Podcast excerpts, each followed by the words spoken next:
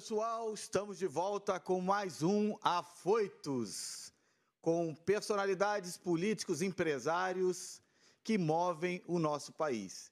E hoje eu trago um grande amigo meu e um grande empreendedor e um grande profissional e jornalista, Lucas Amadeu. Roda a vinheta. Lucas, muito obrigado por estar aqui com a gente, comigo, com o Macallan aqui, que é o meu mascote meu uísque preferido. Bem que a gente tem outro aqui, mas é uma cala. Muito obrigado por estar visitando o Afoitos aqui e com certeza hoje a gente vai bater um papo muito interessante para todo mundo que está assistindo a gente. Né? Grande Sérgio Lima, que saudade de você, meu irmão. Saudade. Boa noite, minha gente. Boa noite a todo mundo que está ligado aqui na Afoitos. Uma honra estar aqui com vocês. Prazer, meu irmão. De casa nova? De casa nova. Aqui é uma reestreia do Afoitos. Cada dia melhor. É isso. Muito obrigado. E ainda com cara que eu sou amafã. Ah, né? Pra mim é uma honra estar aqui ajudando a estrear o Espaço Novo da Foites. Obrigado, Sérgio. Cara, vou começar te fazendo uma pergunta, que é o seguinte. Como que surgiu essa história do Amafã, Amacoff? e como é que você cria esses quadros, essas coisas bacanas aí? Isso que, é muito bom. É, eu acho que é mais a, a, galera que te manda e aí você acaba ajustando e adaptando. Né? Exato. Primeiro, boa noite, galera. Quem me acompanha sabe que eu tenho um, um tipo de interação muito próximo com meus seguidores. Para mim, eles não são seguidores, são amafãs porque são pessoas que eu, eu não mostro só. É, eu falo bastante de marketing no meu Instagram e eu não mostro só dicas de marketing, eu mostro minha vida inteira, da hora que eu acordo até a hora que eu vou dormir, com os perrengues, com as coisas bacanas que acontecem. E a galera interage bastante, porque eu dou espaço para isso. Então, eles vão brincando e vão mandando as coisas e, eu vou incorporando no dia a dia. E essa coisa do, do AMA foi isso. Meu nome é Amadeu, e eu brinquei que ia pegar o, o helicóptero, eu chamei de Amacóptero. A galera começou a chamar uma tudo. Aí era o Amadog, Amadrink, Amacoff. A gente incorporou, mas é sempre sugestão da galera. Não, eu não sei se todo mundo assiste, né? Com certeza todo mundo que está aqui assiste o Lucas, é, acompanha o Lucas, mas é, tem até vinheta, né? Se você cria as vinhetas, cria o momento Amacoff. O que eu mais gosto é o Amacoff, viu? Amacoff é o brasileiro é apaixonado por café, né? E copia as receitas.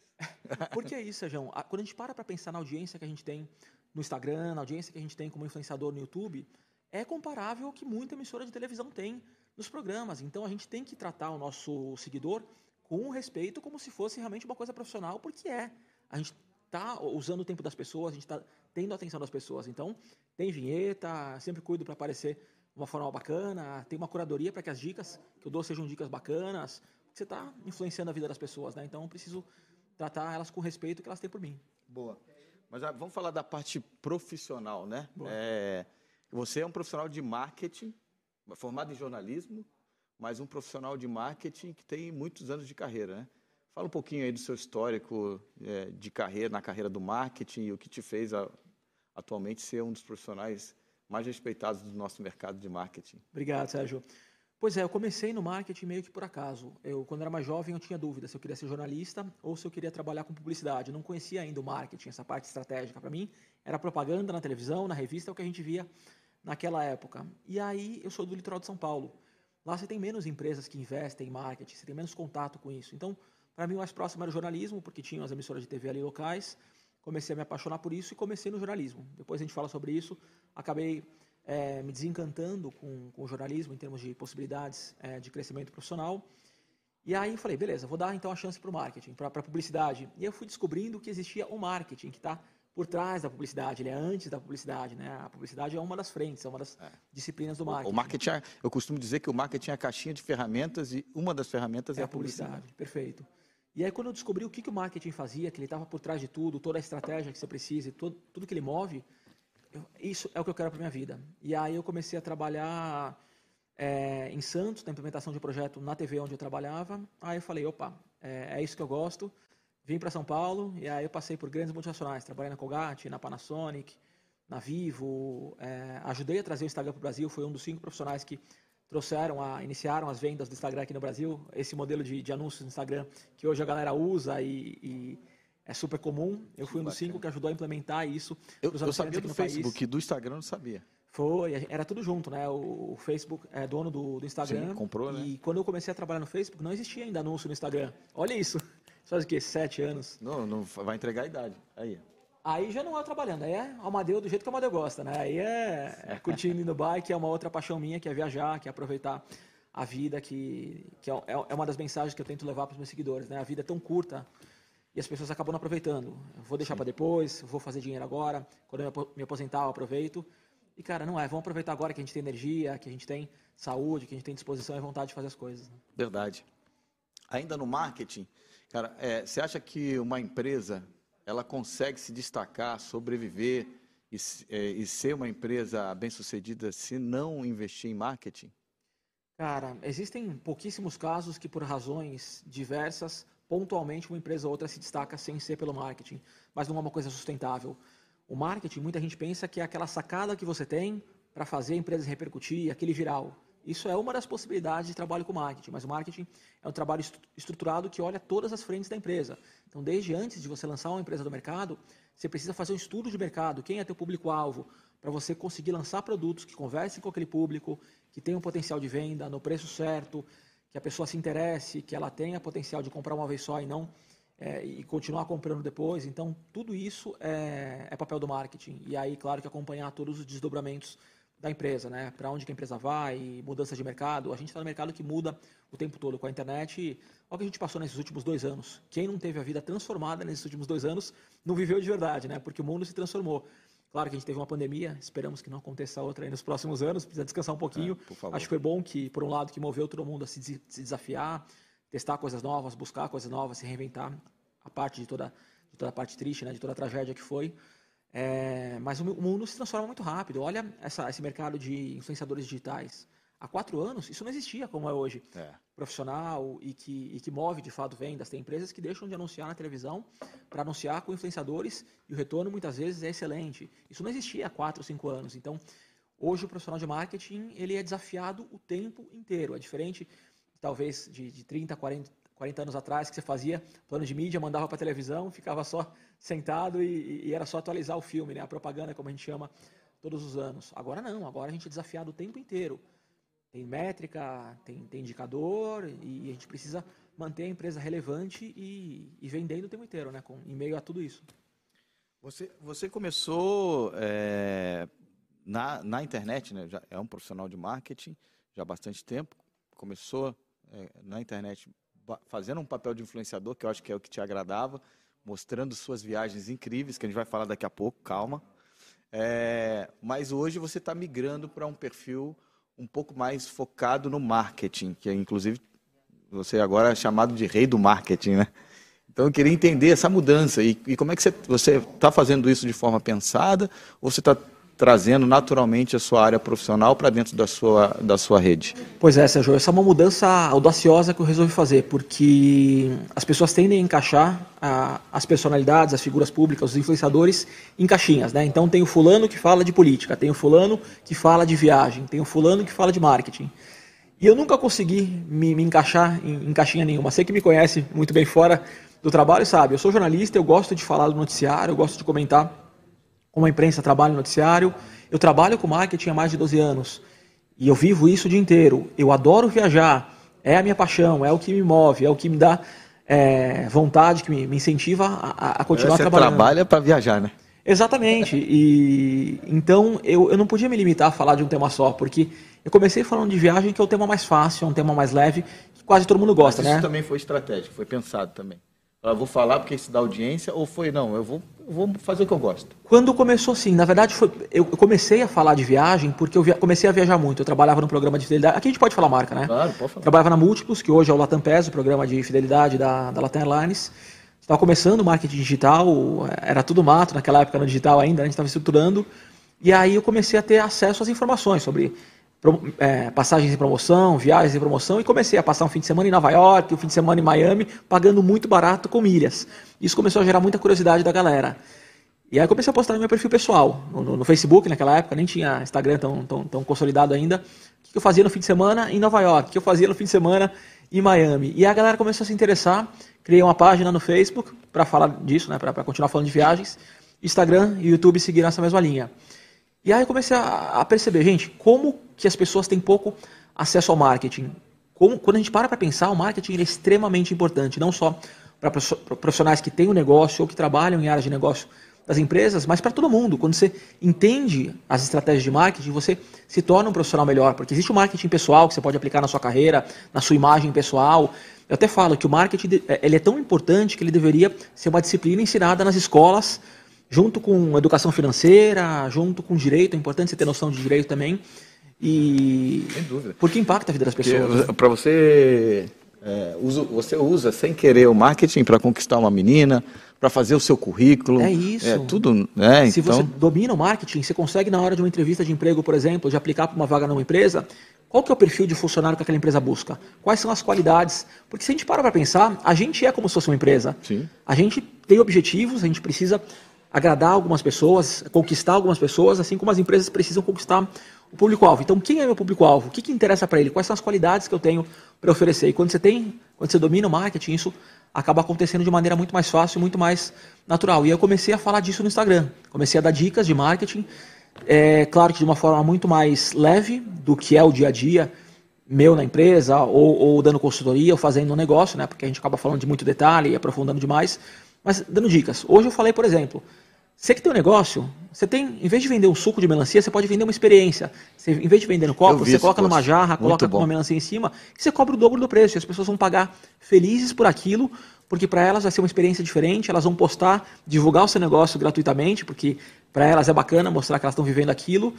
Então é o marketing é extremamente importante e eu resolvi ajudar a popularizar o marketing, a levar o marketing para a galera que, que não precisa necessariamente fazer uma faculdade disso, mas que elas vão ter noções básicas para aplicar no dia a dia, seja é, na empresa onde trabalha, seja no negócio que ela tem, ou seja simplesmente como profissional. Falando isso, tem um monte de Amafã assistindo a gente, aí eu queria que você fizesse o marketing e falar para o pessoal mandar ama perguntas. Já Por favor, mandando. minha gente, os Amafãs que estão assistindo, a galera que está ligada aqui no Afoitos, mandem suas perguntas aqui para o Serginho. Aqui é papo aberto, aqui a gente quer falar de tudo, inclusive brincamos até. Tem até. Você veio aqui para mim um ama whisky aqui, então.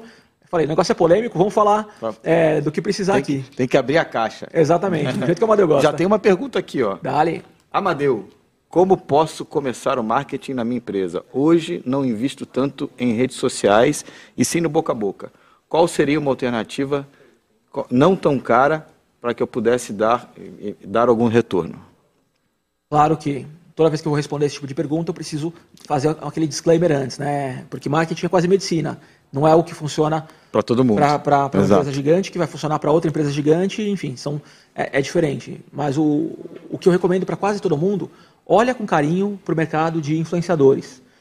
Você tem é, nichos de influenciadores que a gente chama de micro, influenciadores com menos de 100 mil seguidores. Procura quais são os influenciadores que o seu público-alvo, que as pessoas que interessam para o seu, é, pro seu público, para o produto que você tem para oferecer, quais são as pessoas que gostam da sua marca, quem, quem são influ os influenciadores que elas seguem. A partir daí, você procura quem tem até 100 mil seguidores, que geralmente topa fazer parceria, aquela, aquela famosa permuta, né, que é aquela divulgação sem pagar por isso. Você oferece seu produto, combina o jogo com ela e ela faz uma divulgação é, do seu negócio. Isso é gratuito, é bom para o influenciador, porque ele vai ter um produto que no geral interessa para ele, se é relevante para o seu público-alvo, certamente vai interessar para ele. E você não precisa investir é, dinheiro efetivamente, você deu o seu produto e está tá ajudando a atrair gente nova para o seu negócio. Essa é uma das formas mais interessantes que tem para começar o marketing. Aí você vai tendo resultado e, e a partir daí vai profissionalizando. É importante testar influenciadores diferentes também, mas combina o jogo. Não sai mandando nada para o influenciador sem combinar, porque é, a chance que ele tem de, de não postar é enorme, né? Tem que ser combinado. E o mais importante é que o digital hoje permite que você teste e encontre erro ou acerto muito rápido. Então, é isso, é fundamental. Cara. Você vê na hora. Né? Então, se você for fazer uma, uma ação com influenciador, é importante medir. Tudo que você faz no marketing, a gente que trabalha com isso dia a dia fica é. É, ansioso por, por métricas, né? A gente vive de métricas. Então, meça tudo. Se você vai fazer uma ação com o influenciador, divulga um, cria um código para ele. Cupom Amadeu, cupom Sérgio. E aí dá um cupom para o Sérgio, outro para o Amadeu, cada um vai divulgar diferente, você consegue medir e ver qual foi, qual foi o resultado que cada um trouxe. Essa é uma forma que você tem de, de, de acelerar a... Ao vivo. de acelerar a divulgação do seu negócio com, com investimento que você já tem na casa, né? com o produto que você tem na sua empresa. Lucas, fala uma coisa para mim. É... Você, você tem essa parte do jornalismo muito forte também no seu perfil, que você lá, tem o Ama News. É, fala um pouquinho disso, como é que surgiu isso na sua vida e por quê? E por que, que você resolveu ir para o marketing? Esse é um dos temas que eu mais gosto de falar, sobre o Amanius. O Amanius ele tem mais ou menos um ano, ele surgiu junto com a pandemia. Até então, meu perfil ele falava basicamente de viagens e de experiências. Então eu falava de restaurantes, de viagens e de spas, que era basicamente as dicas que eu, que eu fazia, os lugares que eu frequentava e recomendava para a galera. Veio a pandemia. Eu tava, eu lembro exatamente do dia, dia 14 de março, eu estava em Mônaco, comemorando meu aniversário, mostrando para a galera, dando as dicas lá de Mônaco e dando risada. Imagina que vão fechar tudo. Começou até aquele boato, né? Ah, vão fechar as coisas. Eu, imagina que vai fechar. Vão proibir as, as pessoas de voltar para o Brasil, falar, ficar preso em Mônaco. Adoraria. E aí, do nada, é, no dia 14 de março, veio um e-mail do governo de Mônaco dizendo que todas as atividades não essenciais do planeta, do, do, país, do país, seriam fechadas naquele dia à meia-noite. Isso foi, era umas, umas 8 da noite. E aí me deu aquele pânico. E aí, será que eu vou conseguir voltar para o Brasil? Porque é legal você estar tá com Mônaco, em Mônaco com tudo aberto. Não, ia fechar tudo, ia fechar restaurantes, hotéis, já começaram a se movimentar também, que não fazia sentido manter a estrutura do hotel aberta. E aí, será que eu vou conseguir voltar? Entrando no site da Air France para tentar remarcar a passagem, o site ficou fora do ar, caiu, começou a bater aquela tensão. Consegui voltar sem problema nenhum, no fim das contas. Mas aí me deu aquela, aquele receio. E aí, vai acabar meu Instagram. E é uma coisa que eu gostava tanto de fazer, tanto no Instagram quanto no YouTube, de, de contar para as pessoas, de dar as dicas, de interagir, de pegar as dicas das pessoas. Por quê? Vai fechar restaurante. Não pode mais viajar. Não pode mais ir para spa. Tudo que eu fazia, que eu mostrava, da noite para o dia acabou. Falei, meu Instagram vai acabar.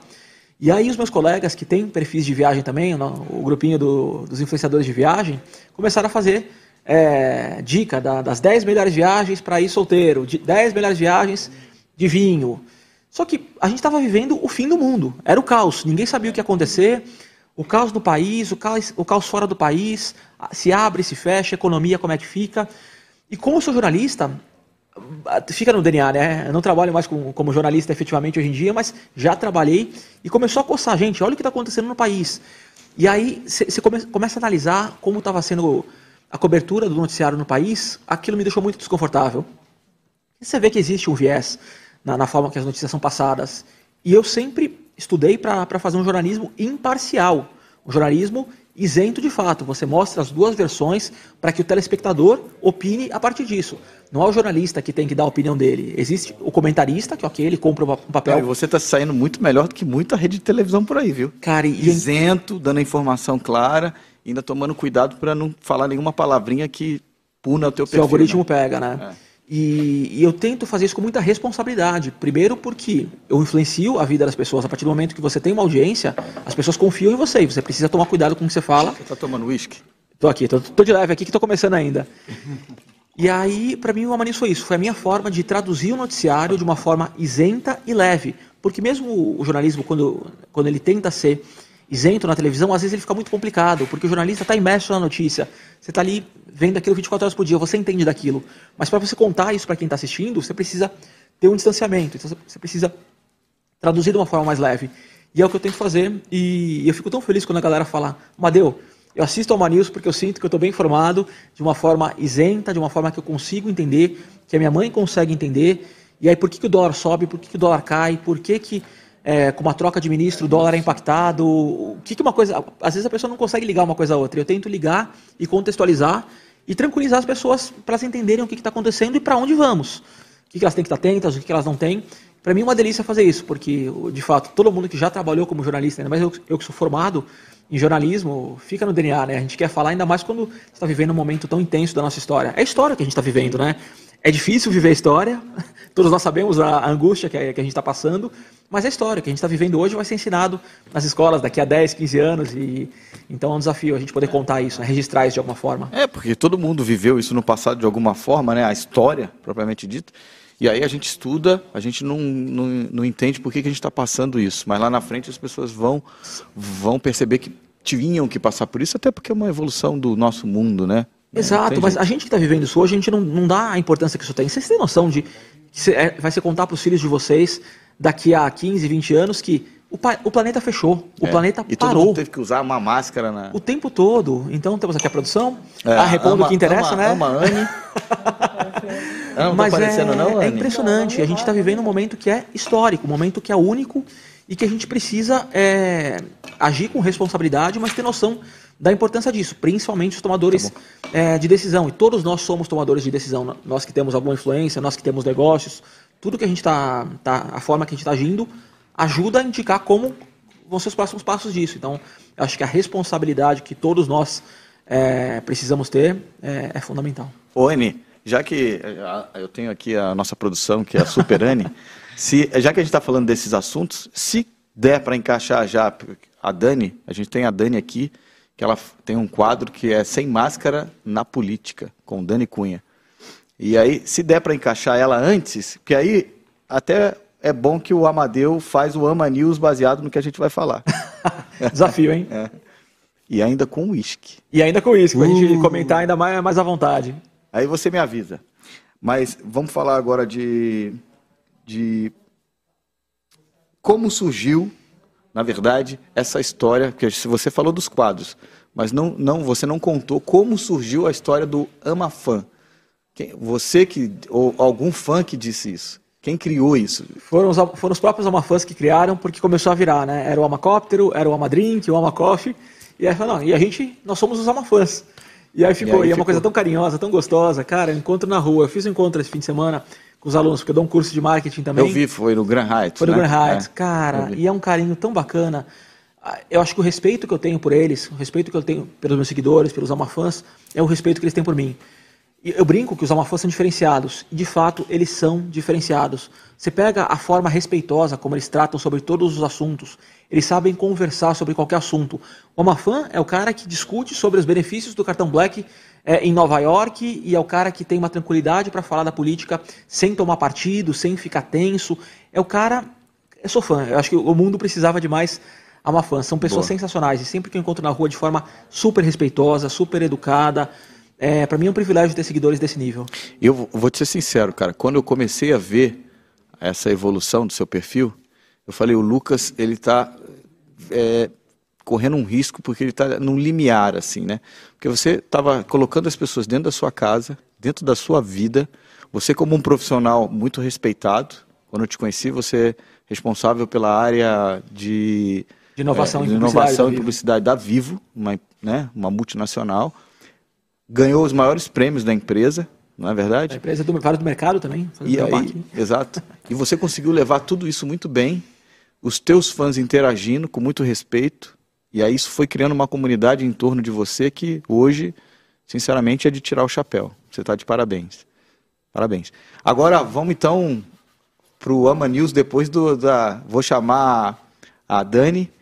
Roda a vinheta do Sem Máscara na Política com Dani Cunha.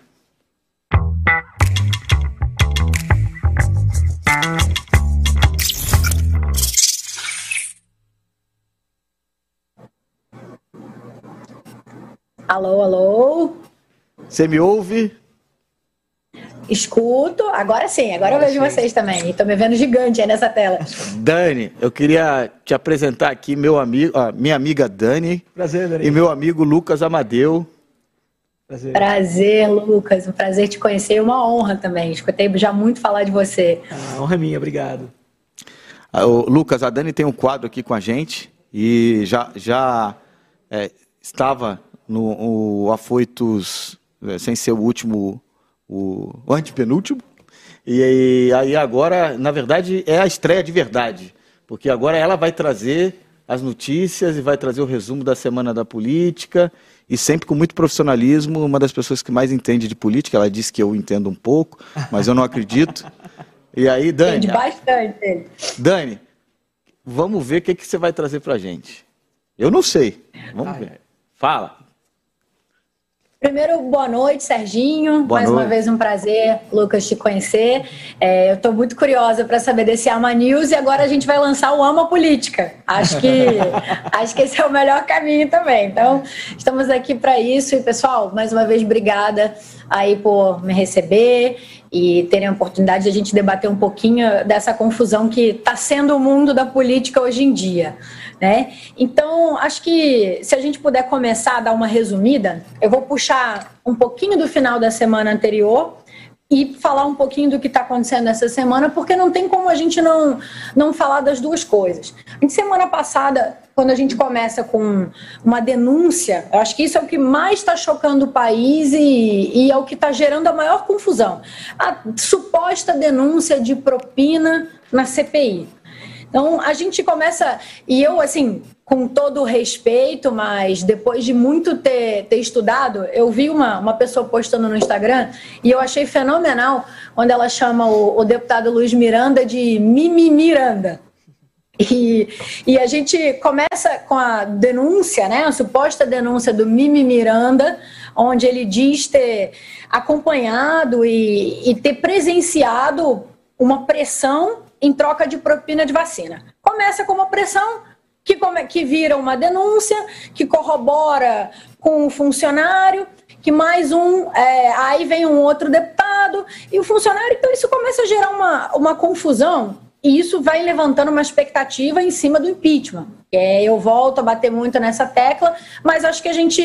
Essa, isso tem que ser muito, muito discutido, porque não é só uma questão de concordo ou não concordo com o impeachment, e sim uma questão do crime ou não do crime da responsabilidade. Então, essa denúncia deixou o país empolvoroso. Agora mesmo eu estava vendo uma pesquisa que diz que 81% dos brasileiros ouviram falar dessa denúncia de propina. Aí a gente começa a falar, bom, 81% dos brasileiros ouviram falar disso. O que significa que eles acreditam no quê? Ouvir falar não significa que, que é um fato ou ter uma opinião. A semana começa ali e, desvincula, e vincula num super pedido de impeachment. É mais um mimimi. Por quê? Quando a gente fala de um super pedido de impeachment, é, 20, são 20 e poucas assinaturas, onde a gente tem, eu brinco que são os frustrados da direita, né? Porque você tem uma Joyce que chama, que chama o, o xinga o presidente de tudo quanto é nome, um Kim Kataguiri liderando um movimento, o MBL, e eles ali se auto-intitulam capazes de fazer um, um, pedido de impeachment. Até aí, eles de fato podem fazer um pedido de impeachment. Mas o que me chama mais atenção, e, e eu acho que isso é até uma coisa que a gente tem a condição aqui de debater, é como esse pedido de impeachment ele nada mais é do que uma reação a todas as declarações do presidente Bolsonaro. Até negação de índio eles colocam como, como um dos motivos do pedido de impeachment. Aí começa, negou aos índios, deixou de prestar atenção em uma população X, e assim entram mais de 20 tópicos completamente superficiais e, e, gerando a maior confusão em cima da população. Então, o que eu acho que tem de mais revoltante em cima do que vem acontecendo é como a mídia está fazendo um papel em cima da, da possibilidade de um impeachment do presidente Bolsonaro e usando isso como um instrumento de pressão. Então, a gente vai vendo isso da semana passada até agora. E, e, aí, quando eles começam a colocar, Bolsonaro está há 13 dias sem desmentir o presidente. Se ele chega num primeiro momento e, e, nega ou debate, a população vai dizer que ele está que ele está negando, que ele está sucumbindo, que ele não acredita. E, ao mesmo tempo, quando ele ignora, que é o que deve ser feito para o país poder andar, as pessoas continuam pressionando ele como se, se ele tivesse fugindo, como se ele tivesse com medo. E a gente olha toda essa estratégia da CPI, e eu volto a dizer, eu tive a oportunidade de presenciar algumas CPIs. E, e, mais do que isso, a CPI é um instrumento extremamente válido na lei e ela traz a prerrogativa da investigação. O que não pode é a gente usar da CPI para virar um palco em cima de qualquer coisa.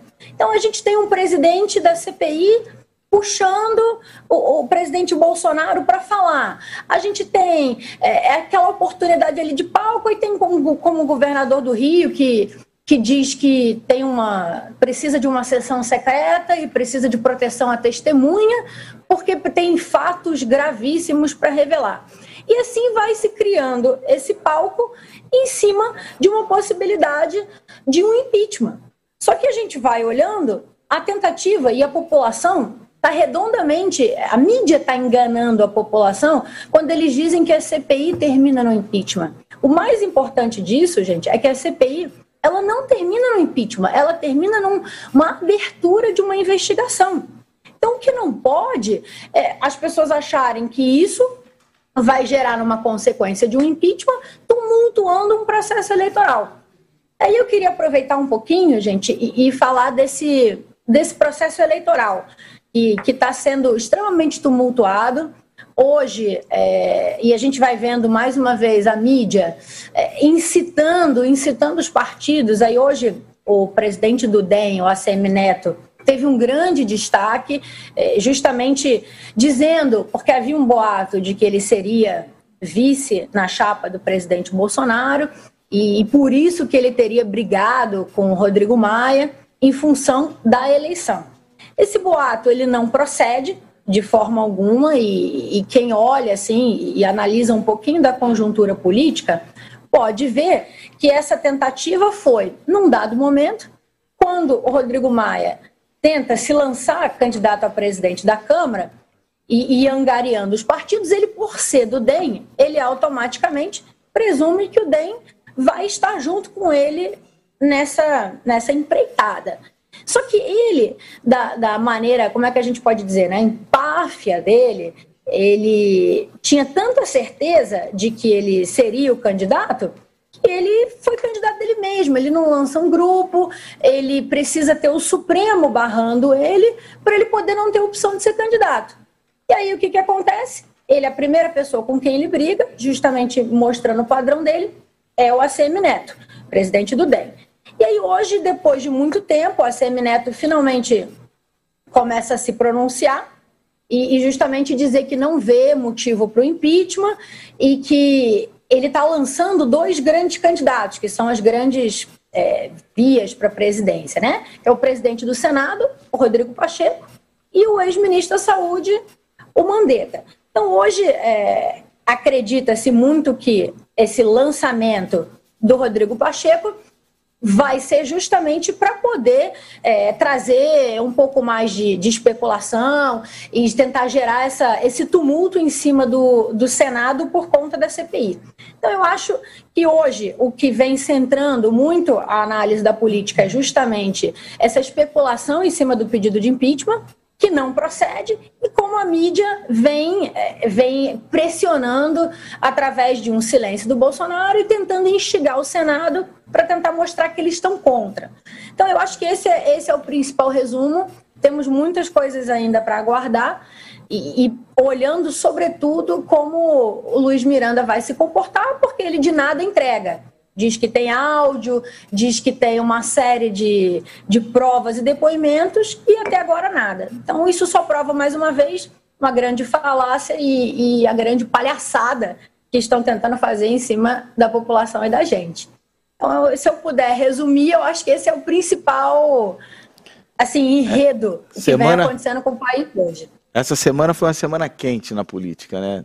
Muito é, já que você veio já atacou Ama Fogo, é, ô Lucas, e aí, só para, antes da gente se despedir da Dani e voltar aqui, qual que é a sua opinião aí da CPI, né? Sua opinião isenta do Ama News?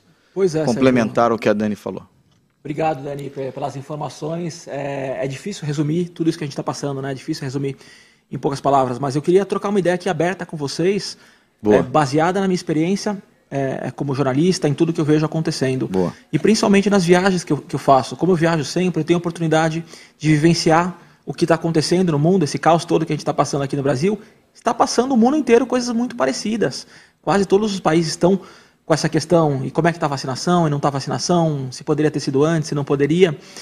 E acho que a gente, por ser uma democracia muito jovem, a gente não sabe exercer a democracia como ela deveria, né? O brasileiro tem na cabeça que a democracia é você ir a cada quatro anos da hora eletrônica, apertar o botão ali e fez o seu papel como cidadão. Como... Isso não é a democracia. Em quem você votou na última eleição para deputado federal, para deputado estadual? Quem é o vereador? Quantos e-mails você já mandou para o seu senador, para o seu deputado, cobrando projetos que de fato, fossem importantes para a sua, sua cidade, para os seus interesses? E a gente não vê a população fazendo isso. A gente vê a população virou clube, aquele famoso clubismo político, né? Que é se, se quem eu torço não ganhou, eu vou jogar contra e vou tentar atrapalhar até o final e vou querer o impeachment dele. E essa coisa do impeachment virou a, a, grande palavra da moda, não é de agora, né? O, o, Brasil, infelizmente, a gente, desde que virou uma democracia, pouquíssimos presidentes conseguiram concluir o mandato. E porque tem essa coisa do, do impeachment. É, o impeachment ele, ele, é em casos extremos, ele não é para ser usado como recurso para tirar quem você não gostou. Eu fui contra o impeachment da Dilma na época, sou contra o impeachment do Bolsonaro. Não é assim que você resolve a situação do país. E enquanto a gente mantiver essa briga de direita com esquerda e vice-versa, dificilmente você vai ter uma tranquilidade para ter a governabilidade que o país precisa. A gente tem tanta coisa parada, enquanto fica essa briga de, de, de tão polarizada, é difícil aprovar projeto, tantas reformas que a gente tem um tempão para serem aprovadas e que vão sendo arrastadas. E fica essa torcida. Eu não vejo a população preocupada efetivamente com essas questões que são fundamentais para o país. Eu vejo muita gente dos meus seguidores, por exemplo, preocupados com o dólar. E aí, esse dólar a cinco reais, como é que está? Mas o que, que levou o dólar a isso? É. Quais são as reformas que a gente precisa feito, né? aplicar para isso? É. Então, em vez de, de, pedir impeachment, a gente deveria cobrar é, os políticos que a gente elegeu e o presidente da República. A gente tende a, a atribuir superpoderes né, é. ao, ao, ao, executivo. É, o presidente da República, o governador e o prefeito são os únicos que têm algum poder. É. E muitas vezes eles não conseguem governar sozinhos. Eles Exato. dependem da aprovação da Câmara, dependem da Câmara de Vereadores, no caso das cidades. E se você não tem isso muito bem organizado, as coisas não acontecem. E aí o país vai ficando com essas pautas tão importantes, como as reformas todas que a gente precisa fazer e, e, que não anda. Então, acho que a gente deveria tirar um pouco o olhar dessa coisa polarizada que está, é, porque senão o país não, não vai andar. Mas o que você falou aqui, Lucas, é que eu acho que eu, que eu corroboro é que é, é, nós somos muito jovens, nós somos uma democracia que está engatinhando, somos um bebê ainda, e os brasileiros estão começando a entender de política. E, ao mesmo tempo, é, essa questão de personificar, que nem a seleção brasileira, não é a seleção que ganha, é sempre o Neymar, o Pelé, né? Então, é, quando tem a eleição no Brasil, e a Dani aí está com a gente aqui, acho que vai concordar, é, a gente elege um presidente achando que ele vai mudar o país, e na verdade, é, o mais importante é a gente entender quem que a gente vai colocar lá na Câmara dos Deputados para poder representar o povo, e, e não só com o executivo, mas com todos todas as instituições democráticas do país. Né? É Quem representa o povo é a Câmara. Né? Na esfera federal, na esfera municipal, é a Câmara. Então, se a gente entendesse o poder do voto, de cobrar o deputado, a gente tem gente ruim em qualquer profissão. Né?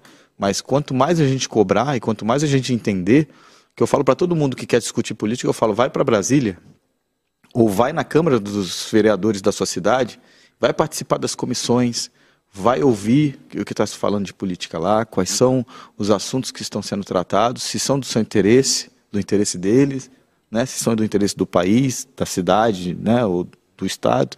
Então, é, eu acho que o, se a gente quer mudar o Brasil, a gente tem que começar mudando dentro de casa, mudar a gente, mudar a nossa cabeça, a nossa postura na hora de votar e cobrar os políticos que trabalham justamente para a gente, para o povo. É né? isso. E esse fenômeno que a gente vive, de, desculpa até me estender um pouquinho mais, mas esse é um assunto apaixonante para quem é jornalista, né, Dani? A gente não consegue ver o que está acontecendo sem comentar, sem, sem, sem falar sobre isso. E em outros países a gente vê é, movimentos parecidos acontecendo. A gente teve isso nos Estados Unidos, essa polarização extrema de esquerda é, com direita. E, e, agora, pelo menos, quando eu estive lá, as coisas já estão muito mais tranquilas. Acho que entenderam, opa, exageramos dos dois lados, acho que estava é, atrapalhando a, a governabilidade do país e, e, agora eu senti a coisa muito mais tranquila por lá, mais construtiva. E acho que e eles também são uma democracia Sim. jovem, né? Se for olhar a Europa, por exemplo, que lá a, a, o pensamento é outro, já viveram de tudo. Então acho que a gente precisa ter um pouco mais de tranquilidade e, e, e dar passos para trás. Espera aí, o que, que a gente quer ser como nação? Qual que é a nossa prioridade enquanto nação? Eu, eu não vejo as pessoas votando é, por objetivos dos candidatos, por plataformas políticas. Eu vejo votando num para se vingar do outro. É, né? é exato. O... Exato. Então isso, isso, me preocupa bastante, né, sobre o nosso futuro. Exato, a importância das frentes parlamentares e tal. Mas isso é um assunto muito extenso. É. E depois a gente vai fazer um novo podcast só com a Dani aqui, mais convidados para falar de uhum. política. Dani, queria te agradecer muito. Obrigada. E Eu no, que agradeço. No próximo, inclusive, vai estar com a gente. Eu tive que gravar com ele, não vai ser ao vivo porque é por causa da agenda, mas a gente tinha que gravar para falar do 5G e tudo com o nosso ministro das Comunicações, Fábio Faria, e a gente fala exatamente disso. Se, se a Câmara que quer ser menos cobrada pelo povo não deveria começar com uma campanha para explicar como funciona a Câmara Legislativa, como funciona as comissões e qual, é o papel do deputado de verdade, do senador e tal. Enfim, a gente vai falar sobre tudo isso com o Fábio Faria, vocês vão acompanhar e a Dani vai estar com a gente é, e no, na próxima quinta-feira. Obrigado, Dani. Gente, obrigada. E não vamos deixar de acompanhar todos esses, esses embrólios da política. Com certeza, semana que vem a gente vai ter muito mais notícias do, do que vem acontecendo e desse processo tão tumultuado que, o governo e o país se encontram hoje. Muito obrigada, gente. Boa noite para vocês. Obrigado, Boa noite, Dani. Boa noite. Bom, pessoal, agora voltamos aqui com o Ama News. Bom, Lucas, é o seguinte. É, vou fazer uma pergunta aqui para você e aí vamos ver se você responde de bate pronto, assim. O que, que te deixa afoito? Nossa, tanta coisa, cara. Eu acho que a, a, a falta de bom senso é uma, é uma coisa que me deixa afoito as pessoas vão perdendo o bom senso, parece, né? em todos os aspectos. Na política, quando a gente falou agora, é óbvio, é explícito que as pessoas perderam o bom senso. Mas no dia a dia, a gente vê as pessoas não se colocam no lugar do outro, falta empatia. Isso é uma coisa que me deixa completamente afoito. Ah, e do, e do lado positivo? Tipo, eu já sei o quê. Fazer a mala e viajar. É, viagem, sem dúvida, fico afoito, ansioso pela próxima viagem. Mas uma coisa que eu, parece discurso de mim, Sérgio, mas eu acho que diante de tudo isso que a gente está vivendo, uma coisa que me dá é, me deixa afoito positivamente, é saber que eu estou podendo levar alguma coisa positiva para as pessoas que ajude a tornar a, a situação um pouquinho melhor. Seja é, tentando desmistificar o discurso político e, e, os impactos que se traz na economia e na, na vida das pessoas é, no Ama News, seja... Cara, são 600 mil pessoas que te seguem. Você tem ideia da quantidade de gente que você influencia? E mais, né? E que, você, e que você ajuda essa pessoa ser melhor todo dia, isso, cara, é priceless, né, cara? E é uma responsabilidade porque você vai reparar nos meus seguidores, eles, muitos deles são influenciadores. Então, eles disseminam as ideias deles para grupos também. Muitos têm milhões de seguidores. É, então, acho que isso, isso é super importante. Eu acho que é um pouco da mudança que a gente vive no jornalismo também, né? Se eu for parar para pensar, o jornalismo hoje, ele vive uma crise. É. Institucional, financeira, existencial. E, e, vendo isso, eu me formei em 2000 e 2007, 2008. É, mudou muito de lá para cá. Quando, quando me formei, você ligava a televisão e via o, o, jornal e era quase que a única fonte de informação, porque a internet estava começando a existir e você via aquilo com, com respeito, talvez maior. Quero ser igual a esses caras, que bacana, confio. Isso, de alguma maneira, é, foi, não, não sei por que, historicamente, se desestruturando, em parte, e, e vários fenômenos aconteceram. Né? Você teve o surgimento da internet, as grandes redações acabaram migrando para o digital e não souberam monetizar isso. É. Começou, a internet era de graça, né? os sites dos jornais eram de graça. Todo mundo queria estar tudo de graça. Né? E você tinha que dar informação de graça, era o como funcionava, isso não só no Brasil, no mundo inteiro. Só que isso custa caro, você manter o jornalismo de qualidade, ter bons profissionais, ter recursos, estrutura, custa caro. E se você não monetiza, o negócio não fica de pé. E é o que a gente está passando hoje. A audiência foi para a internet, mas o dinheiro da publicidade não está na internet jornalisticamente falando, não está nos veículos de mídia. Você teve o fenômeno do surgimento das redes sociais, que democratizaram a voz, porque antes, para você, ter, você ter voz, para você poder influenciar ou ser ouvido pelas pessoas, você tinha que ser ou político, ou ser muito rico, ou ser famoso, né? ser uma celebridade, uma coisa do tipo. Hoje, qualquer pessoa que tem uma ideia bacana, uma ideia que é, que é do interesse de uma comunidade, ela consegue ser ouvida, ela consegue ter alcance e consegue mudar o país, consegue mudar o mundo. Lembra da Primavera Árabe que aconteceu há uns 5, 6 anos, que, que conseguiram transformar países e revoluções vão e acontecem. E isso hoje elas surgem nas redes sociais. Antigamente a mídia era o único porta-voz das informações para as pessoas. Só chegava pela televisão, pelo rádio, pelas revistas. Agora você tem uma pluralidade maior de informações, o que é muito bom porque aumenta a, acho que a democracia ela, ela sai fortalecida porque você tem uma pluralidade maior de opiniões, de visões, você tem uma visão crítica mais forte, se você busca fontes diferentes, dá margem para fake news, para tudo aquilo que a gente acontece, é a parte ruim disso, né? Tudo tem é um efeito colateral, é. mas estão aprendendo a lidar com tudo isso. Então eu acho que é uma responsabilidade grande dos influenciadores, porque eles passam a ocupar um espaço na formação da opinião pública, com tudo que eles falam. Por isso que eu tomo muito cuidado com o que eu vou dizer, em que momento que eu vou dizer, porque eu acho que é tão audacioso você querer chegar no momento que a gente está vivendo, no meio de uma pandemia, com vírus que ninguém sabe exatamente de onde ele veio e para onde ele vai, e você querer editar as regras. Ah, porque essa é a única maneira de combater o vírus. Meu amigo, a gente não sabe nada sobre esse vírus, você vai me dizer que essa é a única maneira de combater o vírus. Eu fico de cabelo em pé quando eu escuto é, esse tipo de coisa. E eu vejo, vejo a mídia batendo e repetindo e reforçando uma coisa que, que não é por aí. Acho que a gente tem que ter um pouco mais de bom senso é, e, e, se abrir. Vamos ouvir mais, vamos consultar mais, vamos, vamos é, debater mais. Acho que é um momento de mais perguntas do que respostas. Né? E acho que o papel do influenciador é ter muito cuidado, ter muita responsabilidade com o que ele fala, porque tem peso. Volta e meia, em alguns momentos eu acabei soltando informações erradas, detalhes de, de coisas que estavam acontecendo. Mas isso gera um impacto. Gera. Porque, e a pessoa que está me assistindo, ela pode ter passado aquilo para frente, ela pode ter. Sim. Então, mas, cara, eu errei. Mas, mas, na pandemia isso foi normal. Eu tive que apagar histórias no início, várias histórias que eu fiz no início da pandemia, porque as coisas vão mudando. As coisas mudaram. É um que você falou, é um vírus novo. Então, assim, também não pode ter esse negócio que tem esse, esse, esse cancelamento, cancelamento, essas coisas absurdas. Mas o que eu faço é, é ter humildade. Falar, gente, essa informação que eu falei para vocês agora há pouco está errada. Recebi uma outra informação, peço desculpas. Para quem ouviu aquilo e talvez tenha passado para frente, é, ajustar. Mas eu acho que é, é um momento que a gente precisa. Acho que todo mundo deveria. Calma. Calma, é. porque é difícil pedir calma, mas calma. É. Tá todo mundo Respira, muito... tá vivo, né? É Graças a Deus. É isso. É. E, e, vamos organizar a casa, vamos. É o que eu falei da política. O que você quer da política? O que você espera? A tua prioridade qual é? É o dólar? É a saúde pública? Temos prioridades diferentes. E para isso que existe a democracia. Senão seria. É. Que nem Dubai, né? Dubai tem um governante único, Exato. lá, monarquia, e, e para eles funciona. Mas se estamos numa democracia, vamos fazer o melhor dessa democracia. Vamos é. buscar que a gente escolha pessoas que nos representem.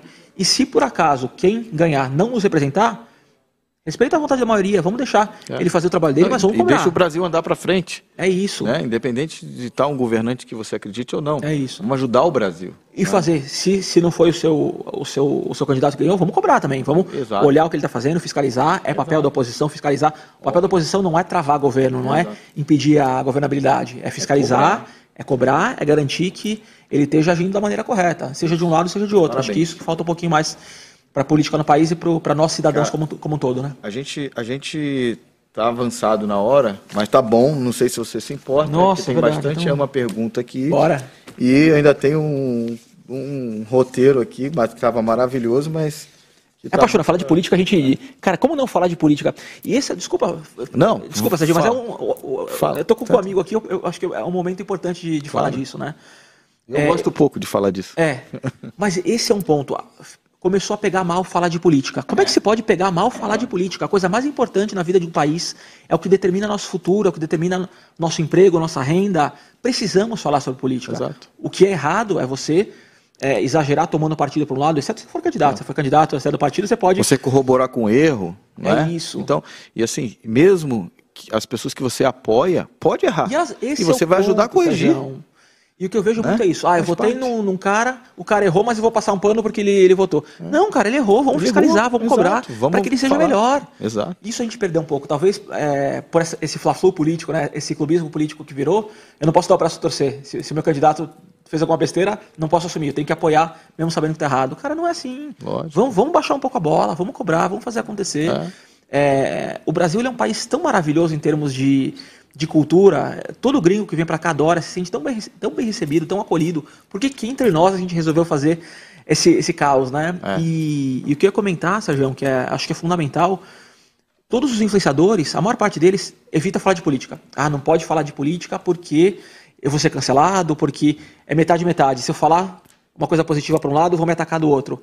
Cara, eu tento falar, traduzir o noticiário, sempre tem um ou outro que, que, que me ataca, mas foge da média. É um cara que, que ele tem lá as convicções exageradas dele e foge da média. A gente precisa falar sobre política. Nós que temos acesso à informação, que sabemos como a coisa funciona, um pouquinho, né? Ninguém acho que é, realmente é complexa a política no país, mas a gente é, é nossa obrigação ajudar as pessoas a entenderem, traduzir, ajudar elas a, a cobrarem, a mobilizarem. Cobrar não é só ir para a rua aqui fazer é, passeata. É o que eu falei. Vai cobrar seu vereador, vai cobrar o seu deputado federal, o seu deputado estadual, o seu senador essa é a democracia. Eu acho que é nosso papel incentivar as pessoas, educar elas, ensinar a viverem a, de, a, a democracia plenamente, não só viver, é, a, não só votar a cada quatro anos e se meu candidato não ganhar eu vou pedir impeachment.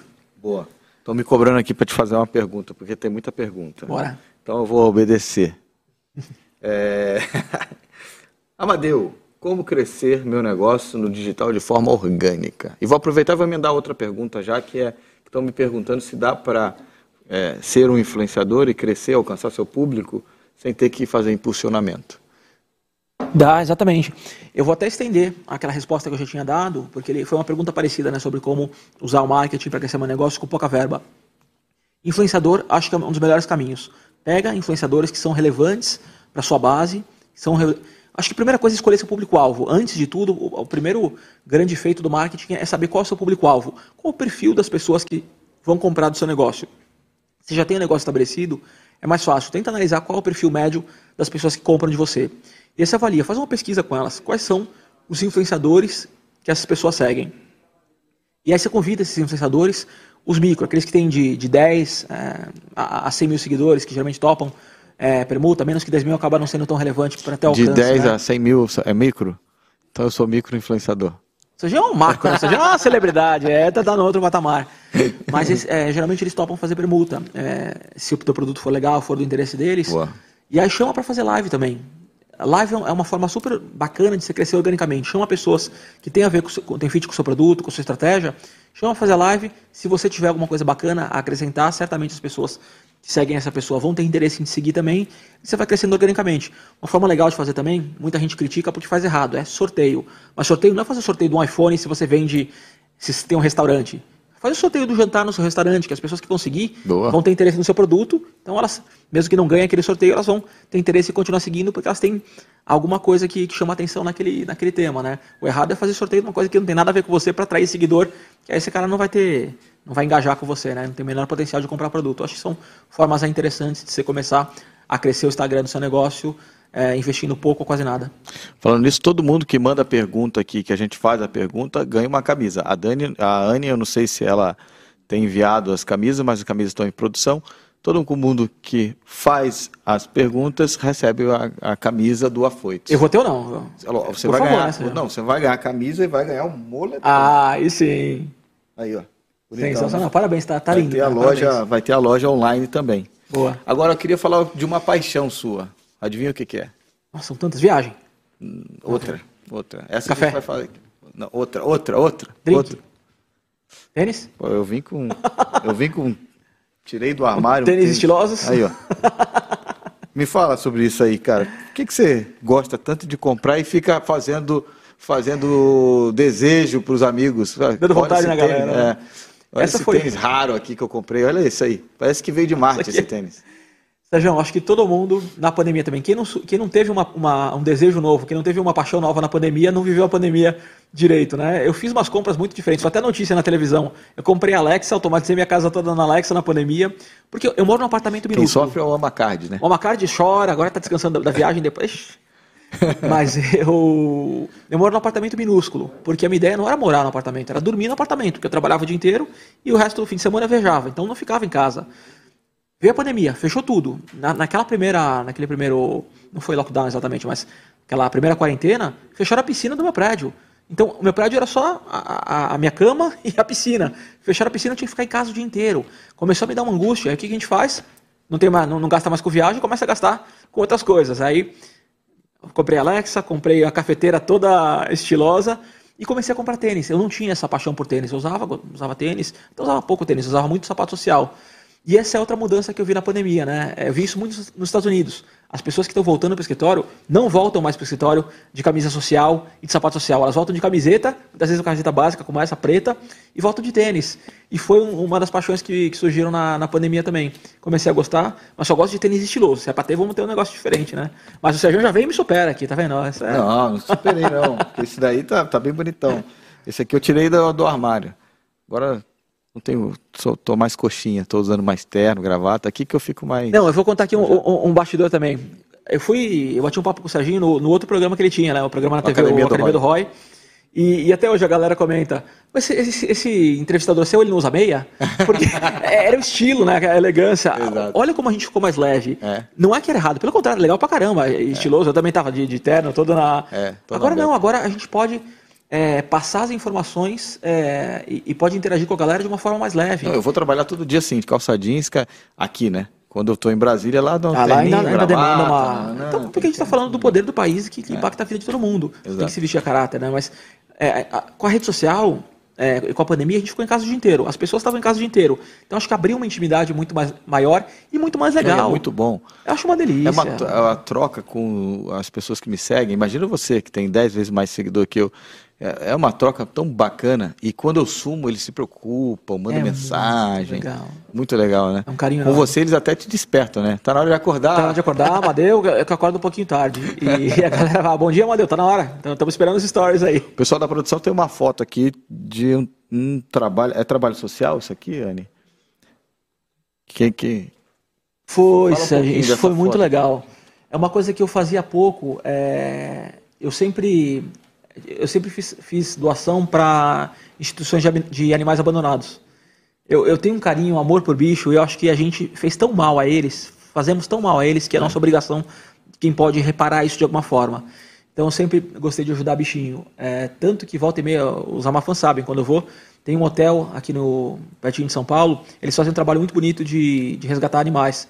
Cara, eu vou lá com os bichinhos, os bichinhos doentes, às vezes, eu pego, ó, beijo, rolo no chão, eu acho tão gostoso.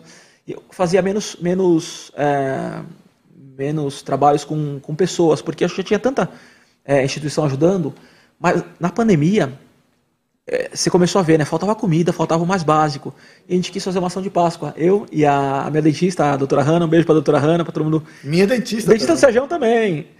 E a gente fez uma arrecadação, ela fez uma arrecadação linda, enorme na clínica dela, de mantimentos e ovos de Páscoa, e a gente foi, é, foi levar na, em comunidades. Eu tenho algumas histórias muito legais de comunidade, eu queria comentar uma rapidinho, Sérgio. Claro. Quando eu era jornalista, foi. Que ano que foi isso? 2009, não sei. Deixa eu ver se tem aqui. Teve. É, não, jornalista foi por um período, mas num ano Da específico. BBC? Não, não, aqui em São Paulo. Aqui? Teve a pacificação da comunidade da Rocinha. E eu fui até o Rio para fazer uma reportagem sobre a pacificação. Rocinha é uma comunidade, uma das maiores do país, do Rio. E eu fui lá mostrar como é que estava. E aí você tem um choque é, cultural. Eu estava acostumado a viver com pessoas de um poder aquisitivo um pouco mais alto. Quando você chega lá, você descobre que o rico geralmente é mesquinho. O cara que não, te- não tem nada, que vive numa comunidade, que vive com o mínimo, ela parava, ela cozinhava bolinho para dar pra gente. Cara, ela, dava- ela compartilhava o pouco que ela tinha com a gente. Toda hora trazendo paninho, tava calor pra caramba no Rio, pra gente se secar. Você vai na casa do rico, é, é uma mesquinharia. É. Isso me deu um tapa na cara. Eu falei, cara, olha como a gente precisa viver mais, a gente precisa andar pelo país, precisa conhecer as pessoas. Acho que por isso que eu acho que eu gasto 90% do que eu ganho com viagem, porque para mim poder viajar, conhecer outras realidades, conhecer. Quando eu falo de Dubai, eu, eu gosto muito de Dubai. A gente aqui no Brasil vê as pessoas vestidas com aquelas roupas tradicionais, gente tem um preconceito. Eu escuto isso, vejo no- nos meus comentários. Ah, homem bomba, cuidado. Cara, quando você aprende a entender aquilo, eu me vestir daquilo, é uma cultura tão bonita. Hoje eu olho aquilo, eu acho elegante, eu acho imponente. Você precisa aprender a respeitar. E você só respeita quando você conhece. Eu acho que, que viver. Ó, essa aqui que legal que vocês tinham. essa roupa. E, e tem toda uma história por trás dessa roupa. A gente acha que é, que é só dos sheiks, não é? Os sheiks são a família real é, dos países. Essa é a roupa dos cidadãos comuns e ela meio que coloca todo mundo por igual. Porque se a- a- num, num país comum, né, o Brasil, você tem gente com roupa de marca, você tem gente com roupa rasgada. Aqui todo mundo veste a roupa igual, tá todo mundo de branco. Então uni- você meio que coloca todo mundo num. A única coisa aqui que não é igual e que os amafãs repararam que eu vi, pra você ver como eu sigo, foi o tênis. O tênis. Que eu quis brincar, né? Quem que é esse, esse shake novo aí que tá andando por Dubai? Mas acho que é um privilégio é, e eu convido todo mundo. Gente, quem não tem o hábito de viajar, de ir para culturas diferentes, faça isso. Experimente, porque você se transforma. Eu acho que é uma honra e é um privilégio poder conhecer povos diferentes não só viajar para tirar foto no ponto turístico. Gosto, faço também, mas tenta entender sobre a cultura do povo. Os muçulmanos, eles param cinco vezes por dia para orar. Eles param o que eles estiverem fazendo, cai a caneta. Estão no meio da rua, eu vi isso, mostrei no meu Instagram várias vezes.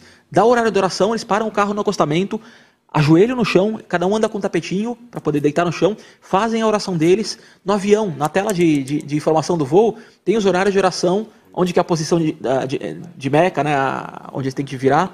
Cara, é impressionante. O cara, falando nisso, você já passou algum perrengue?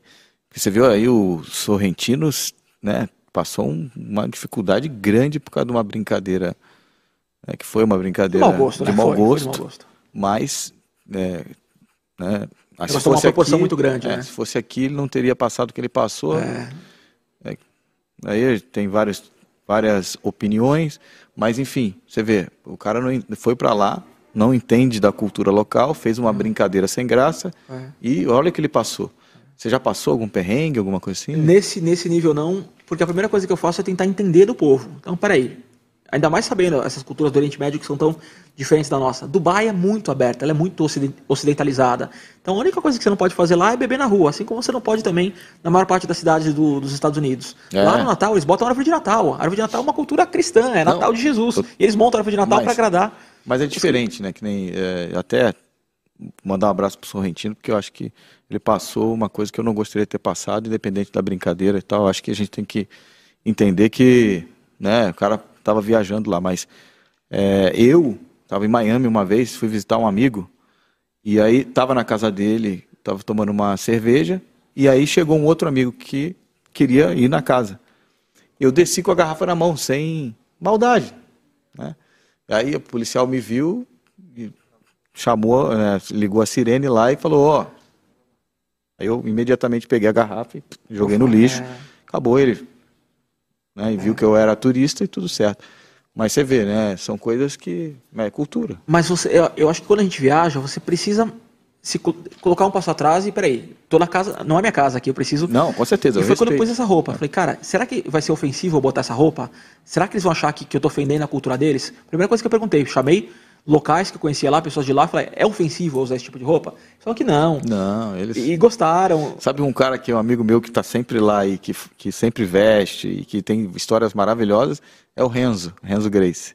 Tá ah, sempre lá, porque ele dá aula pro Sheik. O jiu-jitsu lá, é... lá, em Abu Dhabi é muito forte é, a cultura do jiu-jitsu brasileiro, eles adoram. É. Ele, é, ele é como se fosse um embaixador do Brasil lá. E eles adoram os brasileiros. Gente, o pessoal de Dubai, eles adoram os brasileiros, é muito legal.